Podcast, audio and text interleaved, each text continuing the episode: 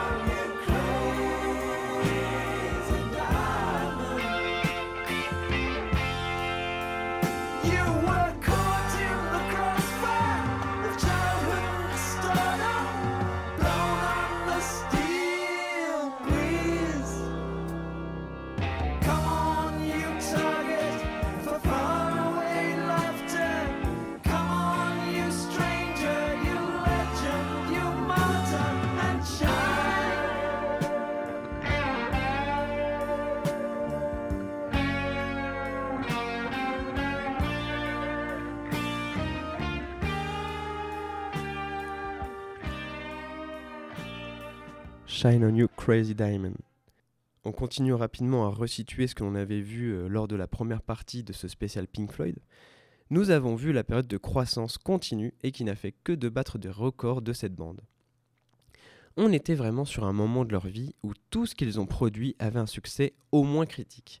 À partir du moment où Sid Barrett fut réellement écarté du groupe, c'est Roger Waters qui devint le leader officieux du groupe. Et sa direction artistique, sa vision de ce que pouvait être le groupe a fonctionné pendant pas mal de temps. On le sait maintenant, et ce n'est même plus un débat, là on avait eu Dark of the Moon et Atom Heart Mother, qui étaient deux diamants bruts du rock. Mais, au bout d'un moment, des tensions ont commencé à apparaître et Roger Waters a eu tendance à être un poil toxique. Mais ça, on va en parler petit à petit dans cette émission. Nous étions donc arrivés jusqu'au neuvième album, Wish You Were Here, en 1975. On s'est arrêté à la confirmation de leur apogée après Dark Side of the Moon. Maintenant, Pink Floyd était mondialement connu. Et pour la suite de leurs histoires, pour parler des projets qu'ils ont faits au fil des années à venir et des tensions qui ont émergé, je me suis dit qu'il serait intéressant de vous partager une interview de 1972 des Floyd. Un entretien réalisé pour Pop 2 lors de leur passage en France à l'occasion de l'enregistrement de la soundtrack du film de Barbet Schrader. Cette interview, elle est presque prédicatrice dans leur avenir et dans leur confiance en leur projet. Je ne vais rien vous apprendre, les projets de ce groupe au final c'est euh, du cinéma, de l'opéra rock, euh, des dessins, bref. Ils avaient envie de faire tout, et ça, ils le savaient depuis longtemps.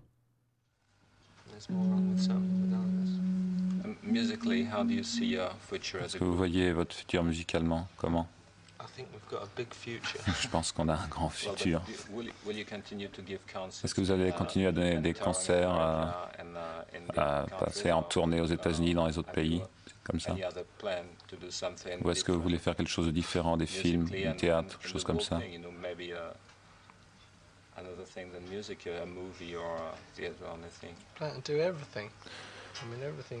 On a envie de faire euh, tout. De toute façon, on, continuera à tourner aux États-Unis, dans les autres pays. Ce qu'on voudrait, c'est se reposer parce que ce qui, la seule chose qui pourrait nous empêcher de continuer sur la route, c'est la tension nerveuse. On n'a jamais eu vraiment euh, quelques jours de libre. On a eu un jour ou deux jours, trois jours, mais jamais quelques jours. Du moins, j'en ai jamais été conscient.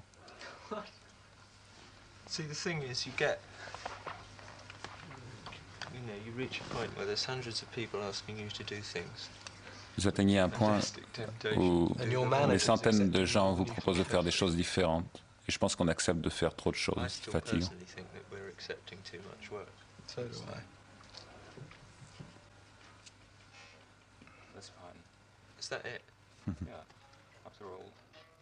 On vient d'entendre David Gilmour et Roger Waters, une interview où on peut voir à quel point ils savaient d'avance la position qu'allait prendre Pink Floyd. Maintenant, on revient en 1977, donc 5 ans après cette interview, et bien sûr après les succès dont nous avons parlé il y a deux semaines. Alors le prochain album qui arrive, il est un peu particulier, puisqu'avec Animals, on arrivera à un tournant où Roger Waters en viendra à réellement imposer sa vision pour le groupe. Il prend de plus en plus de place dans la composition, et il faut comprendre que c'est ça qui sera à l'origine de l'une des premières grosses tensions du Quatuor, puisque Animals ne sera quasiment que signé par lui. David Gilmour ne co-signe qu'un seul titre, c'est Dogs, mais cet album, malgré qu'il ne soit sorti que d'un seul esprit, eh bien il est très réfléchi. Déjà sur le concept, on est sur une adaptation du livre de George Orwell, La ferme des animaux, roman apologue dystopique où l'on suit une ferme dans laquelle les animaux se révoltent contre leur maître, prennent le pouvoir, chassent les hommes et vivent en autarcie. Donc sur le thème, il y a une réflexion, et même sur un autre point, il y a un changement. Pink Floyd a voulu reconquérir une partie de son public qu'il commençait à voir s'éloigner. Issus d'une classe britannique bourgeoise, les Floyd avaient petit à petit développé une image de jeunes riches à la recherche de défense. On pouvait les critiquer en fait parce que leur réflexion, leur réflexion au pluriel et les thèmes qui étaient abordés, c'était beau, mais ça semblait déconnecté des problèmes concrets de la vie des jeunes britanniques. Alors Pink Floyd va commencer à se poétiser quand même pas mal. En réaction également au fait que le groupe est de plus en plus critiqué et stigmatisé par le mouvement punk, pour qui il symbolise la prétention du rock, les Floyd commenceront donc euh, par exemple à oser critiquer Margaret Thatcher, qui sera évidemment dans le titre Pigs, euh, les cochons donc de la ferme, ceux qui ont le pouvoir et l'argent, ceux qui sont au sommet de la pyramide sociale et qui manipulent le reste de, la société. On écoute ce morceau dans lequel ils sont revenus à quelque chose de plus simple au niveau du son.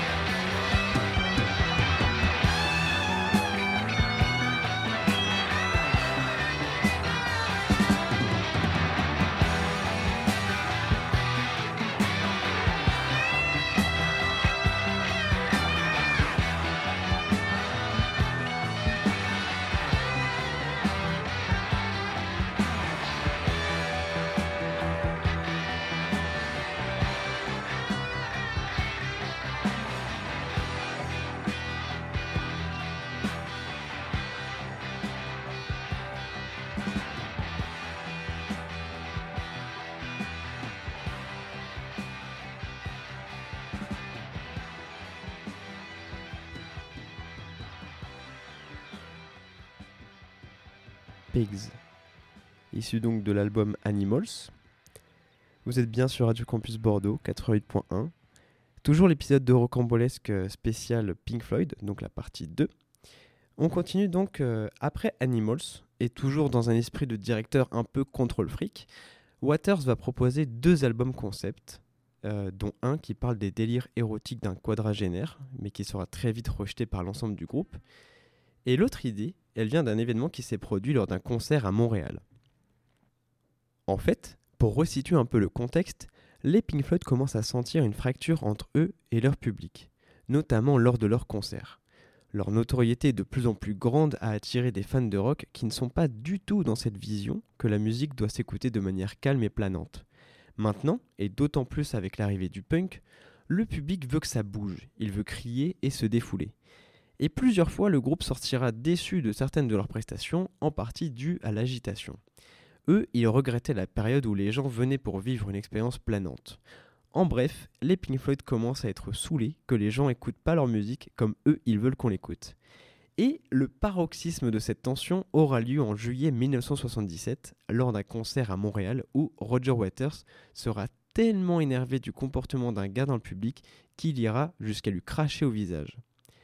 Alors, il a bien sûr regretté son geste, mais cette fracture avec le public, cette sensation qu'un mur se serait érigé entre le groupe et les fans, tout cela lui a donné l'idée de l'album concept The Wall.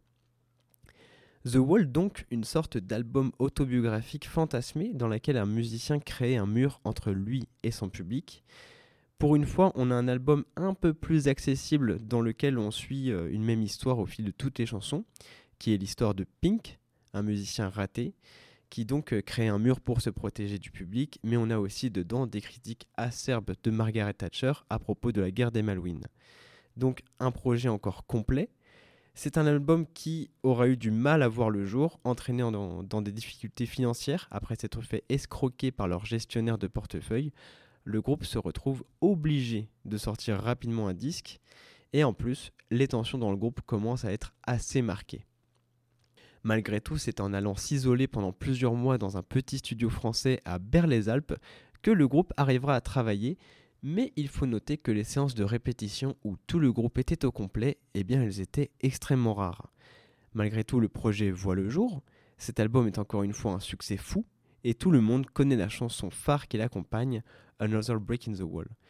Ce projet est tellement bien reçu qu'il donnera lieu à une adaptation en film en 1984 par Alan Parker, un film qui ne contient quasiment aucun dialogue et qui est simplement habillé par la musique de l'album. Là, forcément, on repense à leur interview une dizaine d'années plus tôt, dans laquelle ils annonçaient déjà qu'ils voulaient faire tout cinéma, musique, théâtre. Là, on a l'album parfait pour ça, et les lives autour de cet album sont connus pour être légendaires.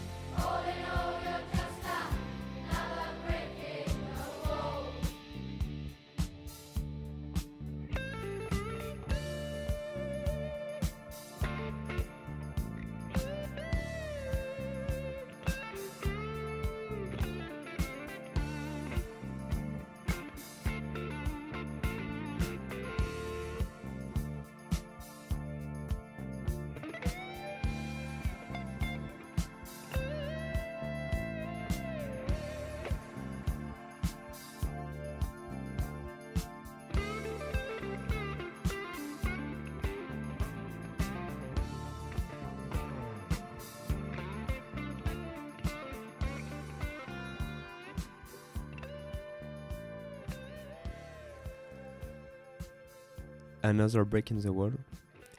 Et vous l'avez compris, The Wall a très bien marché. Et c'était dingue, parce que Wish You Were Here et Animals avaient eu de bons retours, mais on était quand même sur une phase décroissante avant. Là, The Wall a permis de retrouver le succès total. Mais il faut se dire que c'est l'album qui pose véritablement la fin du règne de Pink Floyd et qui va précéder le déclin. Et la première cause de ce déclin, c'est tout de même les décisions de Roger Waters lui-même. Comme je vous l'ai dit, celui-ci devenait véritablement de plus en plus directif, voire tyrannique, et son implication très forte dans le projet Pink Floyd faisait qu'il pouvait parfois s'énerver si l'un des membres semblait trop désintéressé selon lui. C'est ainsi qu'il commencera petit à petit à avoir le claviériste Richard Wright dans le viseur, alors que le pauvre, il n'avait rien demandé à personne, et la plupart des, personnes autour du projet le trouvaient plutôt sympathique. Mais Waters critiquera son manque de décision et de travail, et il commencera à planter une petite graine dans la tête des autres membres, en disant qu'il n'a rien contre Rick Wright, mais qu'il ne trouve pas non plus essentiel au bon fonctionnement du groupe. Et un jour, juste après la sortie de The Wall, Richard Wright, alors qu'il est déjà sur un siège éjectable, refuse d'écourter ses vacances qu'il considère comme nécessaires. Ce différent, mêlé à d'énormes tensions lors de l'enregistrement de The Wall, mettra Waters dans une colère noire qui arrivera à convaincre les autres membres du groupe de virer leur claviériste. S'ensuit une discussion avec les membres du groupe et ce qui est dingue, c'est qu'ils continueront à travailler pour le groupe, mais pas en tant que membre du groupe. Ils lui feront un contrat, il ne sera désormais plus que musicien de tournée et ne fera plus partie du groupe. Et là, c'est la vraie facture. Il sera réellement écarté quelques mois après la tournée, et ce qui est amusant d'ailleurs, c'est qu'il sera au final le seul à en ressortir bénéficiaire de cette tournée. Puisque The Wall a entraîné tellement de frais que le groupe a été obligé de payer de sa poche l'entièreté des frais supplémentaires. Mais on parle bien du groupe, pas des musiciens de tournée, comme Wright, qui eux ont bien été payés en temps et en heure. Donc là, on est dans une situation très étrange de Pink Floyd où, en suivant les visions de Waters, on se retrouve dans des gouffres financiers, mais au succès fou. Par contre, il commence de plus en plus à éprouver des sentiments de projet solo, et il a également tendance à effacer l'importance des autres membres. Déjà que l'équilibre du groupe était fragile depuis que Waters avait décidé de prendre le contrôle total, mais là, tout sera brisé. Dans un climat de tension et de frustration créative ressentie par David Gilmour, par exemple, qui n'avait pas eu le droit de proposer ses compositions pour The Wall, frustré, il s'était donc fait à l'idée qu'il allait devoir sortir des projets solo avec plus ou moins l'accord de Waters, tant que ça n'empiète pas trop sur les Floyd. Et il ne sera pas le seul, puisque cela fait déjà quelques années que chaque membre des Pink Floyd a sorti des projets solo, notamment Gilmour et Wright, qui étaient déjà partis seuls au studio de Berre les Alpes. Mais au niveau de Pink Floyd, au niveau du groupe qui se définissait auparavant comme un orchestre, le semblant de démocratie qui pouvait exister depuis quelque temps était complètement mort. Là, on est totalement dans une dictature de Waters qui contrôle tout de A à Z. Tout le monde sent la fin du groupe arriver, mais ils avancent. Et l'album qui sort en 1983 porte très bien son nom, puisqu'il s'appelle The Final Cut. Et il marque effectivement une fin, puisque ce sera le dernier album sous l'ère de Roger Waters. À ce moment-là, on est effectivement et de manière officielle vraiment juste sur un travail personnel en fait. C'est d'ailleurs l'une des critiques d'un journaliste du magazine Rolling Stone qui parlera de cette sensation d'être face à une production faite uniquement par Waters. Et cet accaparement de la création, il est assumé, à tel point que derrière l'album, on retrouve la mention écrit et composé par Roger Waters et performé par Pink Floyd. Il a même dit plusieurs années plus tard qu'il considère le groupe comme un simple exécutant de ses idées. C'est pour dire le melon du gars.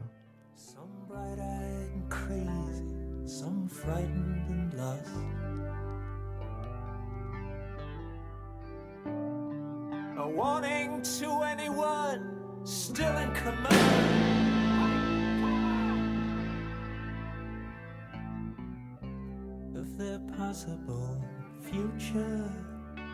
Take care.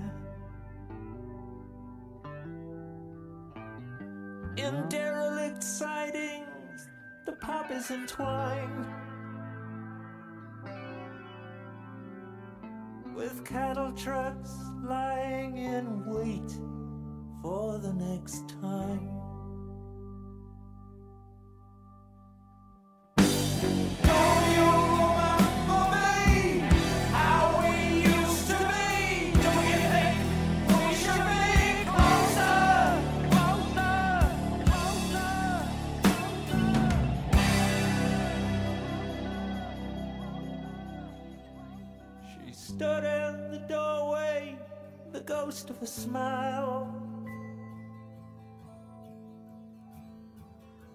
Haunting her face like a cheap hotel sign. Her cold eyes imploring the men in their bags. for the gold in their bags or the knives in their backs.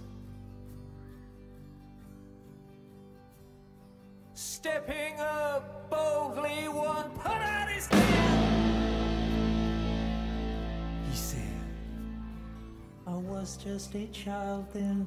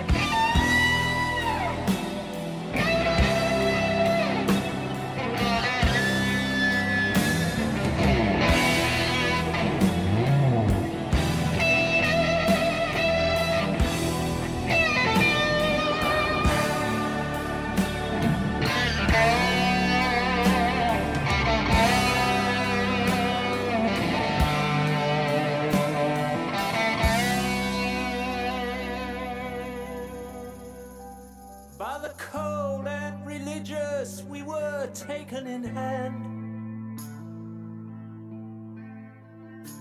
Shown how to feel good and told to feel bad. Strung out behind us, the banners and flags. of our possible past lie in tatters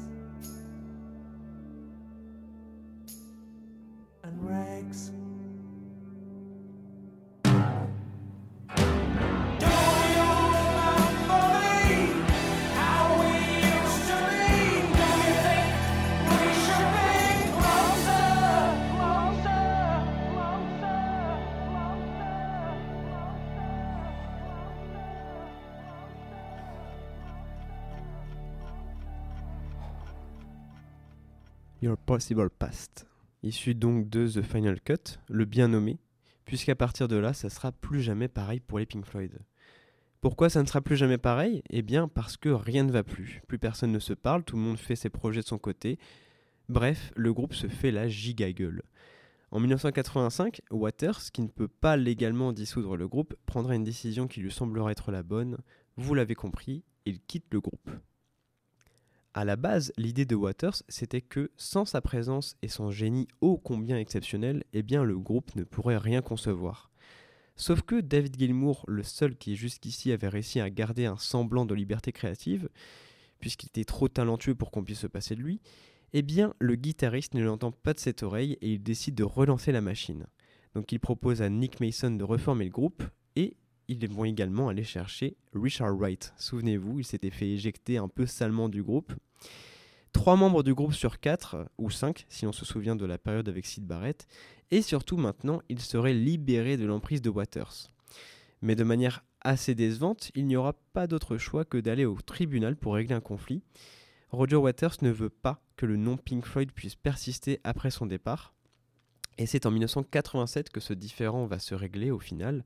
Le tribunal décide que le nom Pink Floyd continuera d'exister, même sans Waters, mais celui-ci touchera bien ses droits sur tout ce qui avait été produit avant son départ. Donc, on a les trois quarts du groupe réunis, et sans la présence de l'ancien leader, Pink Floyd sortira trois albums studio A Momentary Lapse of Reason en 87, The Division Bell en 94, et le bien plus récent The Endless River en 2014. Et là, on revient donc à 1987 le guitariste David Gilmour reprend les rênes de la création. Là, tout est à refaire. Sauf que David Gilmour a carte blanche. Et lui, ça fait des années qu'il attend de pouvoir laisser libre cours à son génie. Et, pour ceux qui se demanderaient, Roger Waters a été remplacé par Tony Levin, qui était le bassiste de Peter Gabriel à une époque. Donc, avec une nouvelle impulsion et avec beaucoup plus de liberté laissée à tout le monde, sortira l'album A Momentary Lapse of Reason, qui a au final un son plus pur, très actuel pour 1987, j'entends, avec des instruments électroniques. Et il est vrai qu'il est très instrumental, mais en même temps, on est sur la direction d'un guitariste, donc un musicien, pas euh, un parolier. Mais c'est tout de même excellent, bien sûr. Alors on s'en doute, au niveau commercial, c'est pas le même succès dingue de fou comme l'avait été euh, Dark Side of the Moon ou The Wall, et en même temps, ça aurait relevé du miracle. Il faut rappeler que dans cette année-là, justement, Darkseid était encore dans le top 200 monde. Donc on ne peut pas comparer. Mais il reste quand même un très bon succès au niveau de ses ventes, et il contient des pistes très intéressantes, surtout pour un retour avec une nouvelle formule. Et au niveau de la société, de la com autour du groupe, on assiste à quelque chose qui donnera bien tort à Roger Waters. Tout le monde annonce que les Pink Floyd sont de retour. Rien à faire que Waters soit parti. L'aura du groupe est légendaire depuis des années. Pink Floyd, ça ne repose pas que sur un esprit, mais bien sur une énergie collective. Et ça, le public l'a bien compris, puisque les anciens membres savent très bien incarner cette énergie.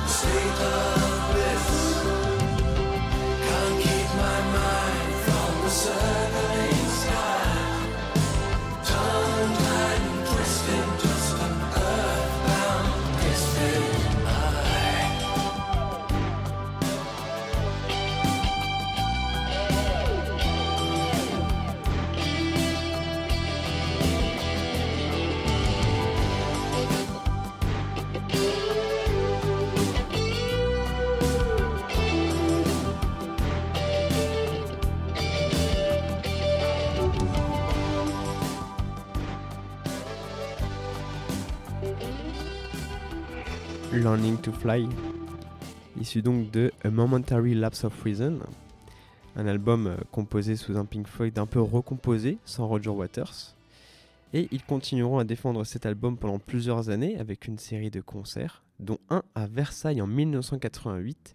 Et cet événement sera considéré par Nick Mason comme le meilleur concert de Pink Floyd de tous les temps. Ensuite sort The Division Bell, un album avec un son qui a une nouvelle forme puisqu'il est très typé New Wave. En fait, il arrivera à suivre les modes et les mouvements actuels tout en gardant le son Pink Floyd.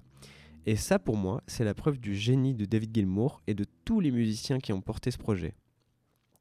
On va écouter High Hopes, qui est le titre euh, qui a le plus marqué sur cet album. C'est un morceau dont les paroles font référence aux premières années du groupe, quand ils étaient encore à Cambridge.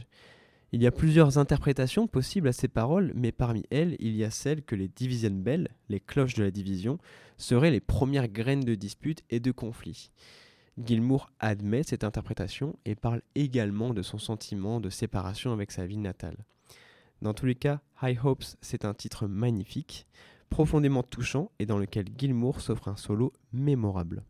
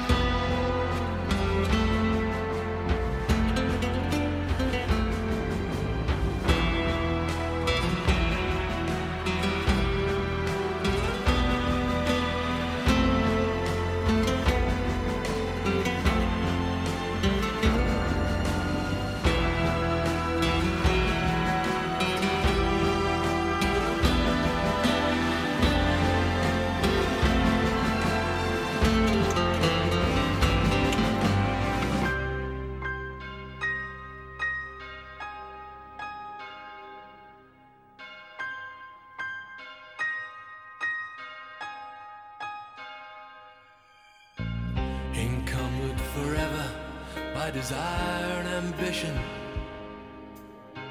There's a hunger still unsatisfied. Our weary eyes still stray to the horizon.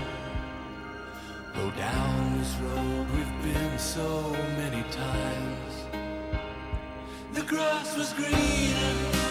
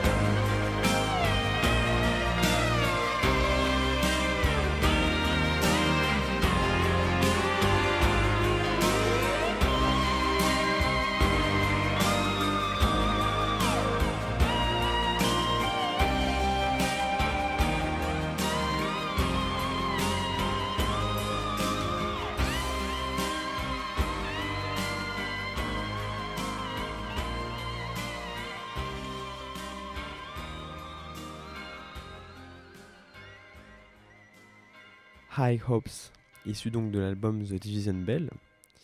Et après The Division Bell, les Pink Floyd ne donnent plus de nouvelles pendant quelques temps. La fin officielle du groupe, la date qui est retenue, est le 2 juillet 2005, lorsque David Gilmour, Nick Mason et Richard Wright rejoignent, après 20 ans d'absence, Roger Waters le temps d'un concert à l'occasion du Live 8. Mais cela ne reformera pas le groupe. David Gilmour déclare dans le magazine The World que rejouer avec le groupe était comme dormir auprès de son ex-femme et qu'il n'y avait pas de futur pour Pink Floyd. Le clap de fin se fera également lorsque les membres de Pink Floyd apprennent que Sid Barrett meurt en 2006 d'un cancer. Après avoir passé des années sans nouvelles du premier guitariste fondateur du projet, cette nouvelle elle sera forcément un coup dur pour les membres du groupe qui s'en voudront encore plus d'avoir délaissé Barrett. Et deux ans plus tard, c'est Richard Wright qui partira pour les mêmes raisons. Et un véritable point final se fera en 2014 avec l'album The Endless River. Album donc composé par Gilmour et Mason, où ils ont partiellement utilisé des séances de clavier enregistrées par Wright avant sa mort. Cet opus est quasi uniquement instrumental, sauf pour le dernier titre, Louder Than Words, que l'on écoute tout de suite, et c'est le titre sur lequel je vais vous laisser. Voilà pour l'histoire de Pink Floyd jusqu'à présent. C'est évidemment synthétisé, mais j'étais franchement trop content de retracer l'histoire de ce groupe mythique et ça me semble essentiel parfois de resituer tous les enjeux et les histoires autour des succès de la musique. J'espère que ce genre de format vous plaît. Je vous dis à dans deux semaines. Salut à tous.